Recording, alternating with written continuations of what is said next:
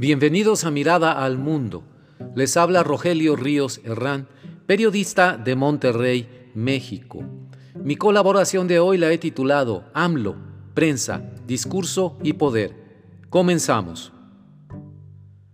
Me acerqué al libro del joven periodista español Raúl Cortés en cuanto lo vi en la librería Gandhi, a la que voy habitualmente en Monterrey, Nuevo León, pues su título y enfoque me atrajeron hacia un tema del que poco hablan los periodistas mexicanos, la crítica a los críticos del poder, es decir, la crítica entre ellos mismos.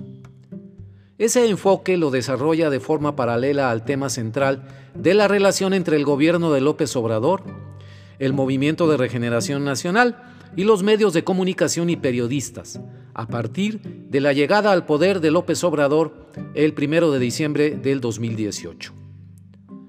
Me pregunto, ¿por qué me llamó la atención en primer lugar lo que analiza Cortés en su obra El choque inevitable, prensa, discurso y poder en el sexenio de López Obrador, respecto a la actuación, conductas y apego de los periodistas a los estándares más rigurosos del periodismo? La razón de ello es que se trata de un tema que es casi tabú entre los miembros del gremio periodístico. Y ese tema es sujetar su trabajo periodístico a la revisión de sus pares, de los académicos y de la ciudadanía misma.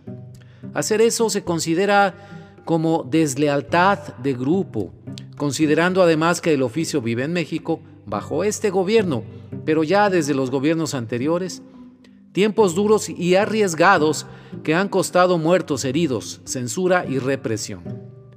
Si ya se recibe fuego desde el gobierno, ¿por qué agregar el fuego amigo? Piensan muchos colegas.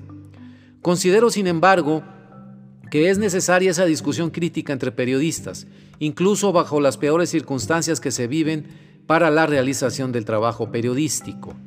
Ya lo han hecho otros periodistas de la talla de Raúl Trejo del Arbre y del señor Marco Lara Clar.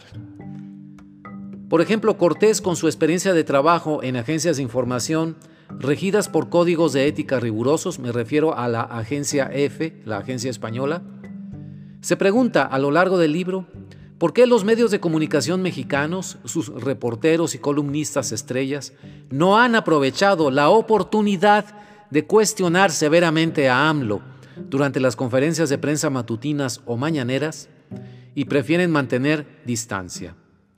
Lo cito textualmente. ¿Comenzarán alguna vez los reporteros de medios nacionales e internacionales a acudir de forma sistemática a las conferencias de prensa diarias del mandatario, a realizar preguntas realmente periodísticas, para obligarlo de verdad a rendir cuentas sobre su gestión y contrarrestar el clima de condescendencia que reina habitualmente en esos eventos por las intervenciones de las estrellas de la nueva fuente presidencial?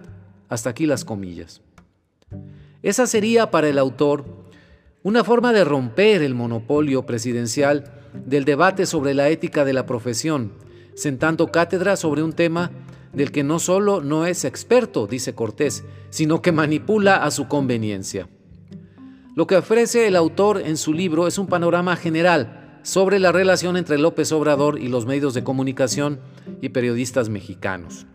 El capítulo 3 en particular, denominado La ética periodística en el olvido, es un repaso necesario, así lo veo yo, necesario para los periodistas sobre el ejercicio del oficio, sus objetivos y valores, tarea que debe realizarse en todo momento y no importa bajo qué circunstancias se haga. Los temas abordados por el autor imprimen a la obra un valor elevado como obra de referencia para periodistas que se preguntan constantemente sobre los límites y posibilidades del periodismo. No solo eso, fuera del gremio le da a ciudadanos y organizaciones de la sociedad civil, a las instancias de gobierno por igual, una especie de manual de las mejores y peores prácticas del oficio, así como revela las carencias del modelo actual de comunicación social del gobierno de López Obrador. Bien escrito, ágil, sólidamente respaldado por la investigación documental y por la experiencia profesional del autor, no tengo la menor duda que El choque inevitable, este libro, llegará a estar en el centro del debate sobre la comunicación social y la cobertura periodística en México. Finalmente, Cortés tiene un punto de observación que me parece inmejorable.